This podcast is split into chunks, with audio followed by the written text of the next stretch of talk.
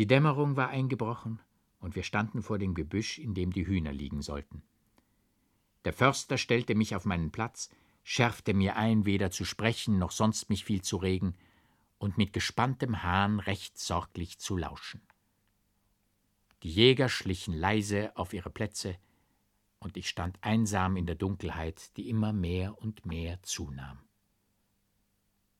Da traten Gestalten aus meinem Leben hervor im düstern Walde. Ich sah meine Mutter, die Äbtissin, sie schauten mich an mit strafenden Blicken.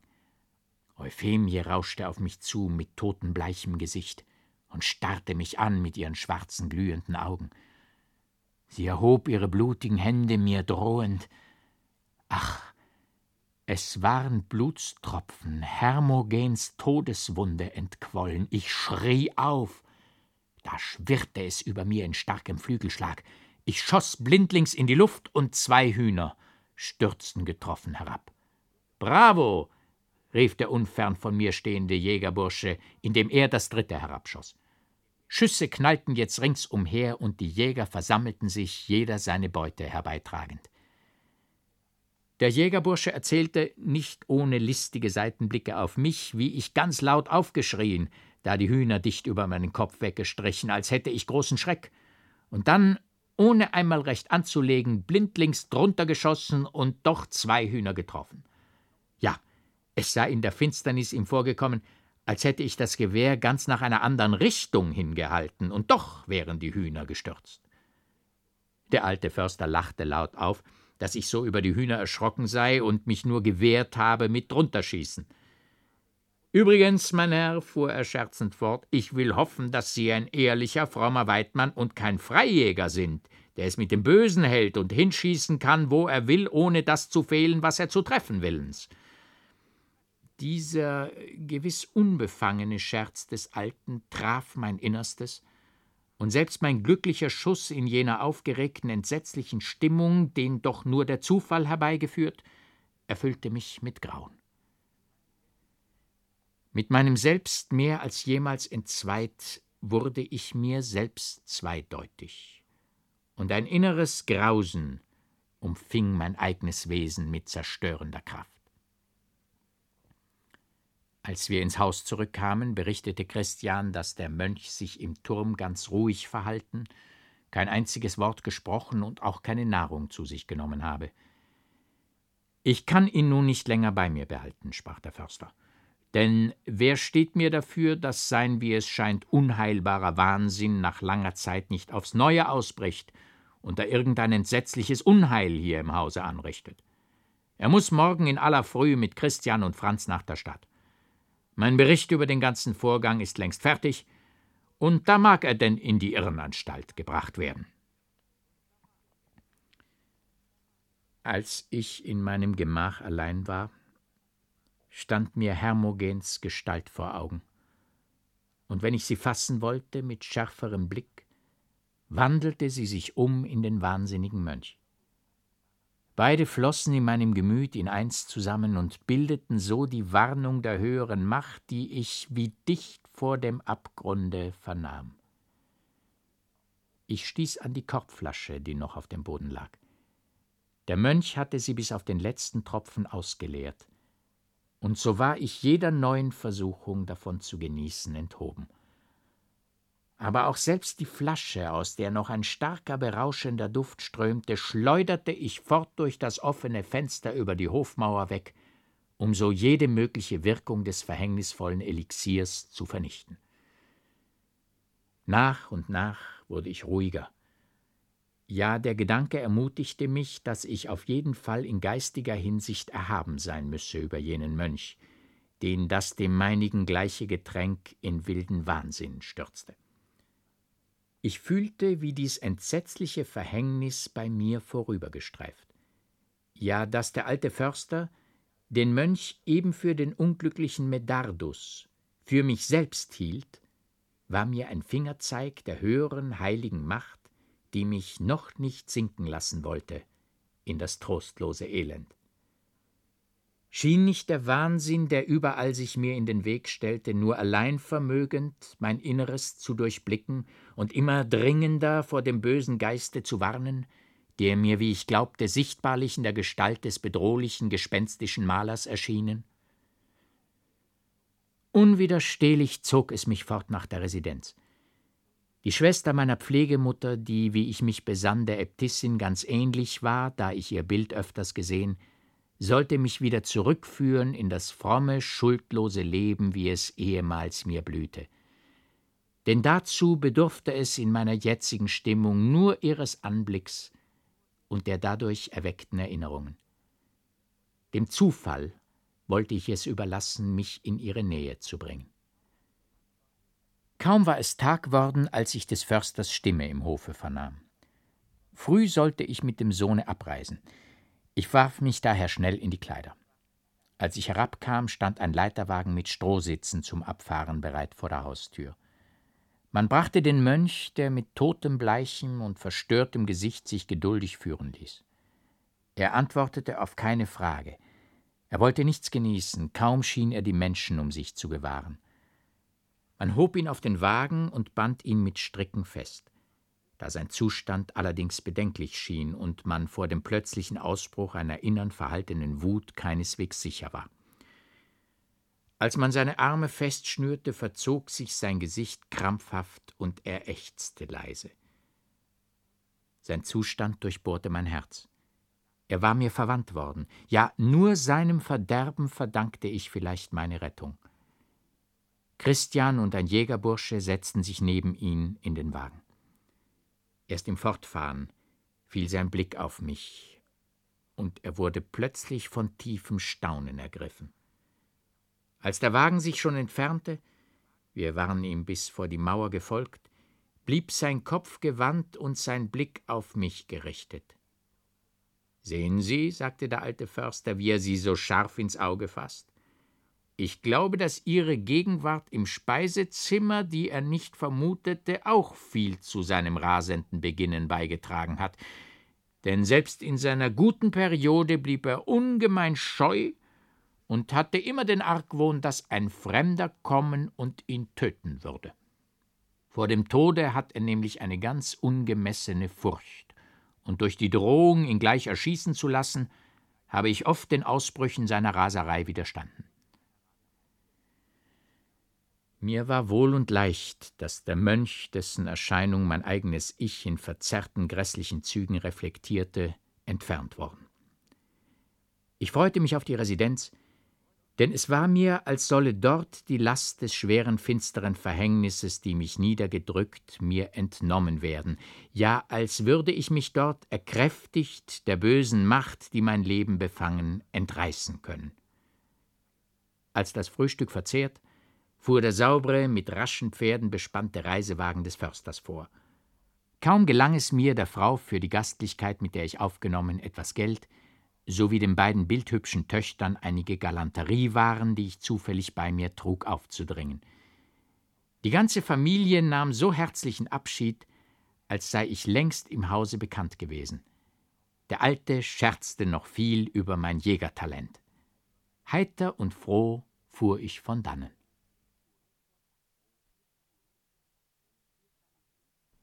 Vierter Abschnitt Das Leben am fürstlichen Hofe Die Residenz des Fürsten bildete gerade den Gegensatz zu der Handelsstadt, die ich verlassen. Im Umfange bedeutend kleiner war sie regelmäßiger und schöner gebaut, aber ziemlich menschenleer. Mehrere Straßen, worin Alleen gepflanzt, schienen mehr Anlagen eines Parks zu sein, als zur Stadt zu gehören. Alles bewegte sich still und feierlich, selten von dem rasselnden Geräusch eines Wagens unterbrochen. Selbst in der Kleidung und in dem Anstande der Einwohner, bis auf den gemeinen Mann, herrschte eine gewisse Zierlichkeit, ein Streben, äußere Bildung zu zeigen. Der fürstliche Palast war nichts weniger als groß, auch nicht im großen Stil erbaut, aber rücksichts der Eleganz, der richtigen Verhältnisse eines der schönsten Gebäude, die ich jemals gesehen. An ihn schloss sich ein anmutiger Park, den der liberale Fürst den Einwohnern zum Spaziergange geöffnet. Man sagte mir in dem Gasthause, wo ich eingekehrt, dass die fürstliche Familie gewöhnlich abends einen Gang durch den Park zu machen pflege und dass viele Einwohner diese Gelegenheit niemals versäumten, den gütigen Landesherrn zu sehen. Ich eilte um die bestimmte Stunde in den Park, der Fürst trat mit seiner Gemahlin und einer geringen Umgebung aus dem Schlosse. Ach, bald sah ich nichts mehr als die Fürstin, sie, die meiner Pflegemutter so ähnlich war. Dieselbe Hoheit, dieselbe Anmut in jeder ihrer Bewegungen, derselbe geistvolle Blick des Auges, dieselbe freie Stirne, das himmlische Lächeln. Nur schien sie mir im Wuchse voller und jünger als die Äbtissin. Sie redete liebreich mit mehreren Frauenzimmern, die sich eben in der Allee befanden, während der Fürst mit einem ernsten Mann im interessanten, eifrigen Gespräch begriffen schien. Die Kleidung, das Benehmen der fürstlichen Familie, ihre Umgebung, alles griff ein in den Ton des Ganzen. Man sah wohl, wie die anständige Haltung in einer gewissen Ruhe und anspruchslosen Zierlichkeit, in der sich die Residenz hielt, von dem Hofe ausging. Zufällig stand ich bei einem aufgeweckten Mann, der mir auf alle möglichen Fragen Bescheid gab und manche muntere Anmerkung einzuflechten wusste. Als die fürstliche Familie vorüber war, schlug er mir vor, einen Gang durch den Park zu machen und mir, dem Fremden, die geschmackvollen Anlagen zu zeigen, welche überall in demselben anzutreffen.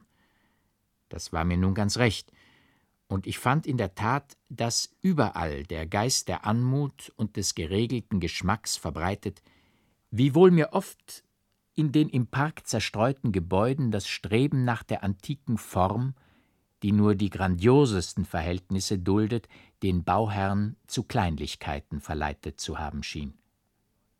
Antike Säulen, deren Kapitäler ein großer Mann beinahe mit der Hand erreicht, sind wohl ziemlich lächerlich. Ebenso gab es in entgegengesetzter Art im anderen Teil des Parks ein paar gotische Gebäude, die sich in ihrer Kleinheit gar zu kleinlich ausnahmen. Ich glaube, dass das Nachahmen gotischer Formen beinahe noch gefährlicher ist als jenes Streben nach dem Antiken.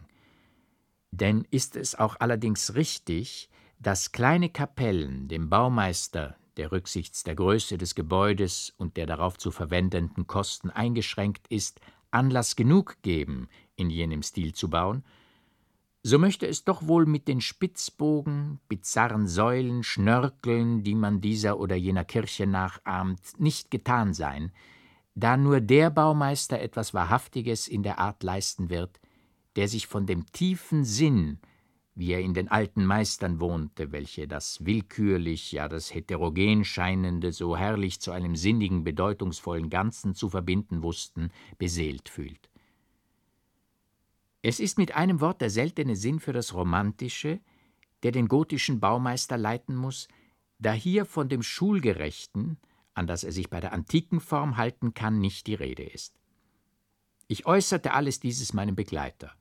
Er stimmte mir vollkommen bei und suchte nur für jene Kleinigkeiten darin eine Entschuldigung, dass die in einem Park nötige Abwechslung und selbst das Bedürfnis, hier und da Gebäude als Zufluchtsort bei plötzlich einbrechenden Unwetter oder auch nur zur Erholung, zum Ausruhen zu finden, beinahe von selbst jene Missgriffe herbeiführte.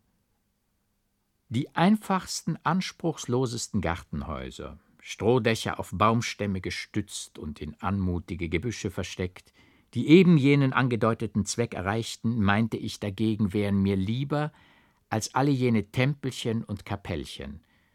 Und sollte denn nun einmal gezimmert und gemauert werden, so stehe dem geistreichen Baumeister, der rücksichts des Umfanges und der Kosten beschränkt sei, wohl ein Stil zu Gebote, der sich zum Antiken oder zum Gotischen hinneigend, ohne kleinliche Nachahmerei, ohne Anspruch, das grandiose alte Muster zu erreichen, nur das Anmutige, den dem Gemüte des Beschauers wohltuenden Eindruck bezwecke.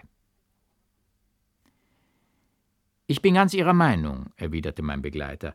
Indessen rühren alle diese Gebäude, ja die Anlage des ganzen Parks von dem Fürsten selbst her, und dieser Umstand beschwichtigt, wenigstens bei uns Einheimischen, jeden Tadel. Der Fürst ist der beste Mensch, den es auf der Welt geben kann. Von jeher hat er den wahrhaft landesväterlichen Grundsatz, dass die Untertanen nicht seinetwegen da wären, er vielmehr der Untertanen wegen da sei, recht an den Tag gelegt.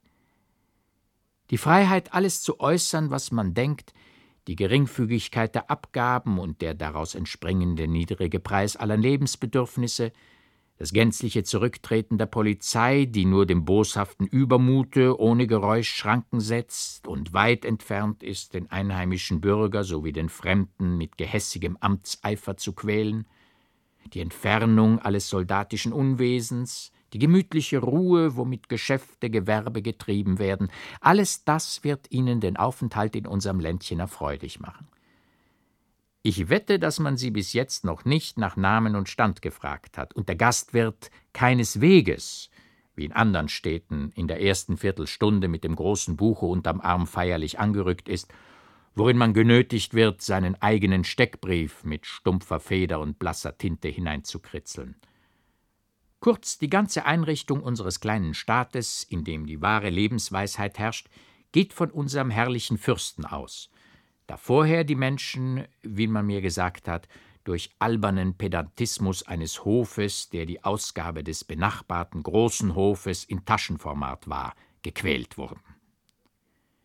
Der Fürst liebt Künste und Wissenschaften, daher ist ihm jeder geschickte Künstler, jeder geistreiche Gelehrte willkommen, und der Grad seines Wissens nur ist die Ahnenprobe, die die Fähigkeit bestimmt, in der nächsten Umgebung des Fürsten erscheinen zu dürfen.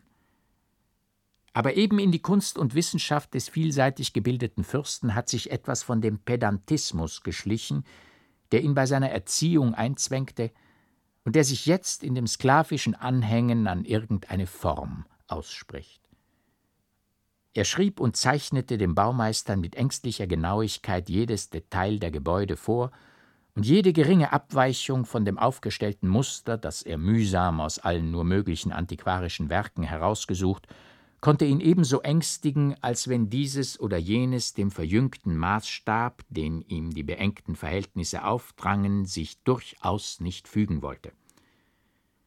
Durch eben das Anhängen an diese oder jene Form, die er liebgewonnen, leidet auch unser Theater, das von der einmal bestimmten Manier, der sich die heterogensten Elemente fügen müssen, nicht abweicht. Der Fürst wechselt mit gewissen Lieblingsneigungen, die aber gewiss niemals irgendjemanden zu nahe treten.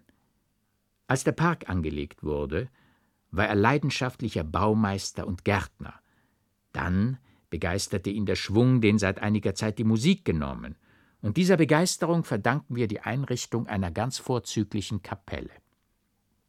Dann beschäftigte ihn die Malerei, in der er selbst das Ungewöhnliche leistet. Selbst bei den täglichen Belustigungen des Hofes, findet dieser Wechsel statt. Sonst wurde viel getanzt, jetzt wird an Gesellschaftsabenden eine Pharobank gehalten, und der Fürst, ohne im mindesten eigentlich Spieler zu sein, ergötzt sich an den sonderbaren Verknüpfungen des Zufalls, doch bedarf es nur irgendeines Impulses, um wieder etwas anderes an die Tagesordnung zu bringen. Dieser schnelle Wechsel der Neigungen hat dem guten Fürsten den Vorwurf zugezogen, dass ihm diejenige Tiefe des Geistes fehle, in der sich äh, wie in einem klaren sonnenhellen See das farbenreiche Bild des Lebens unverändert spiegelt. Meiner Meinung nach tut man ihm aber Unrecht, da eine besondere Regsamkeit des Geistes nur ihn dazu treibt, diesem oder jenem nach erhaltenem Impuls mit besonderer Leidenschaft nachzuhängen ohne dass darüber das ebenso Edle vergessen oder auch nur vernachlässigt werden sollte. Daher kommt es, dass Sie diesen Park so wohl erhalten sehen, dass unsere Kapelle, unser Theater fortdauernd auf alle mögliche Weise unterstützt und gehoben, dass die Gemäldesammlung nach Kräften bereichert wird.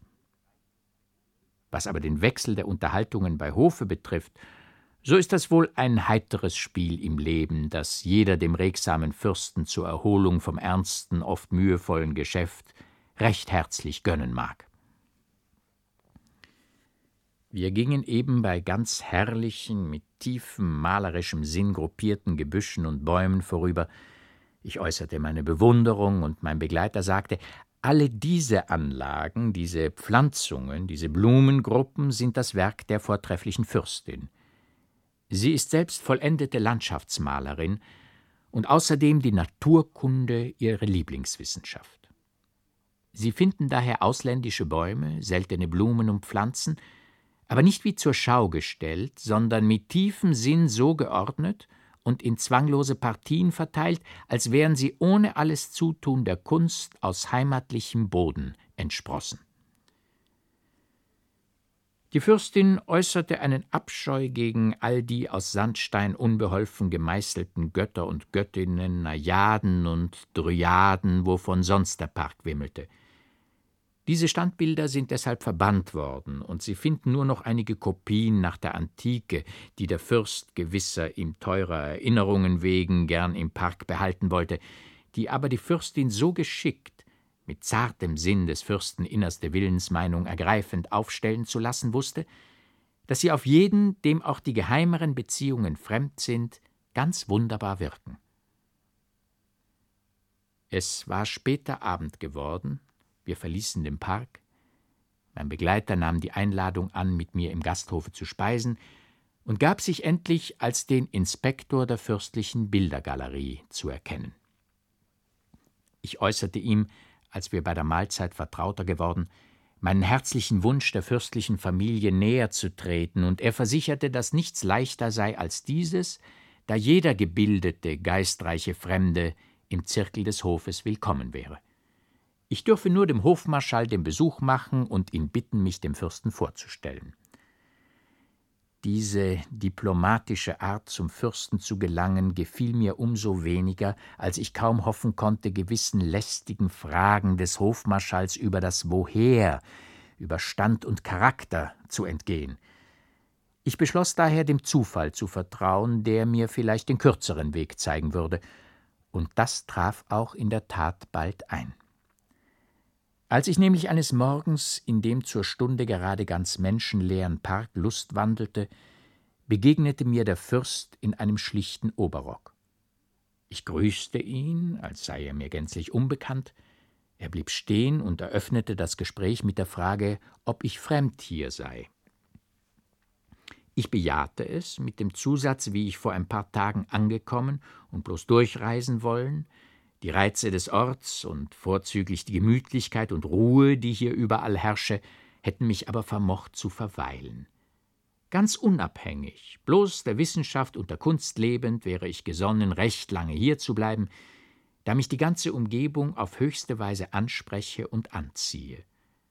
Dem Fürsten schien das zu gefallen, und er erbot sich, mir als Cicerone alle Anlagen des Parks zu zeigen. Ich hütete mich zu verraten, dass ich das alles schon gesehen, sondern ließ mich durch alle Grotten, Tempel, gotische Kapellen, Pavillons führen und hörte geduldig die weitschweifigen Kommentare an, die der Fürst von jeder Anlage gab.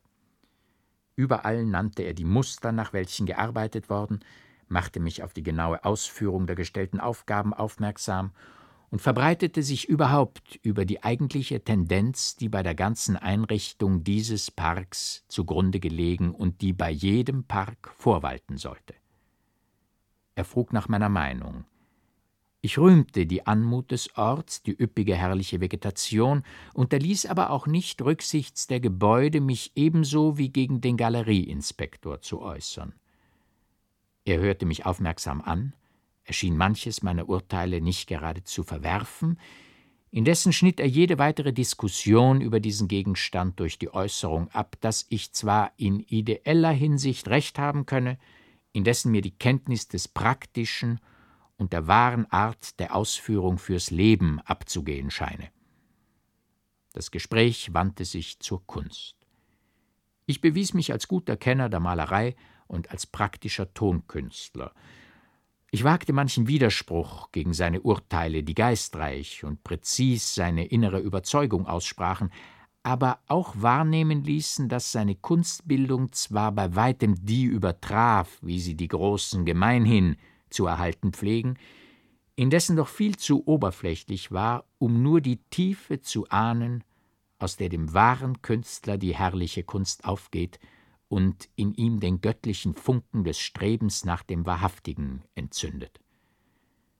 Meine Widersprüche, meine Ansichten galten ihm nur als Beweis meines Dilettantismus, der gewöhnlich nicht von der wahren praktischen Einsicht erleuchtet werde.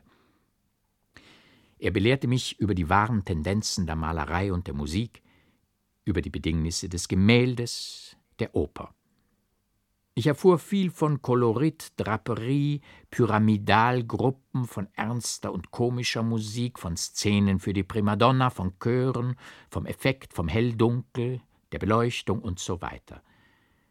Ich hörte alles an, ohne den Fürsten, der sich in dieser Unterhaltung recht zu gefallen schien, zu unterbrechen. Endlich schnitt er selbst seine Rede ab mit der schnellen Frage Spielen Sie Pharaoh? Ich verneinte es. Das ist ein herrliches Spiel, fuhr er fort, in seiner hohen Einfachheit das wahre Spiel für geistreiche Männer. Man tritt gleichsam aus sich selbst heraus, oder besser, man stellt sich auf einen Standpunkt, von dem man die sonderbaren Verschlingungen und Verknüpfungen, die die geheime Macht, welche wir Zufall nennen, mit unsichtbarem Faden spinnt, zu erblicken imstande ist. Gewinn und Verlust sind die beiden Angeln, auf denen sich die geheimnisvolle Maschine bewegt, die wir angestoßen und die nun der ihr einwohnende Geist nach Willkür forttreibt. Das Spiel müssen Sie lernen. Ich will selbst Ihr Lehrmeister sein. Ich versicherte bis jetzt nicht viel Lust zu einem Spiel in mir zu spüren, das, wie mir oft versichert worden, höchst gefährlich und verderblich sein solle. Der Fürst lächelte und fuhr, mich mit seinen lebhaften, klaren Augen scharf anblickend fort. Ei, das sind kindische Seelen, die das behaupten, aber am Ende halten sie mich wohl für einen Spieler, der sie ins Garn locken will. Ich bin der Fürst. Gefällt es Ihnen hier in der Residenz so bleiben Sie hier und besuchen Sie meinen Zirkel, in dem wir manchmal Pharaoh spielen, ohne dass ich zugebe, dass sich irgendjemand durch dieses Spiel derangiere, unerachtet das Spiel bedeutend sein muss, um zu interessieren. Denn der Zufall ist träge, sobald ihm nur Unbedeutendes dargeboten wird.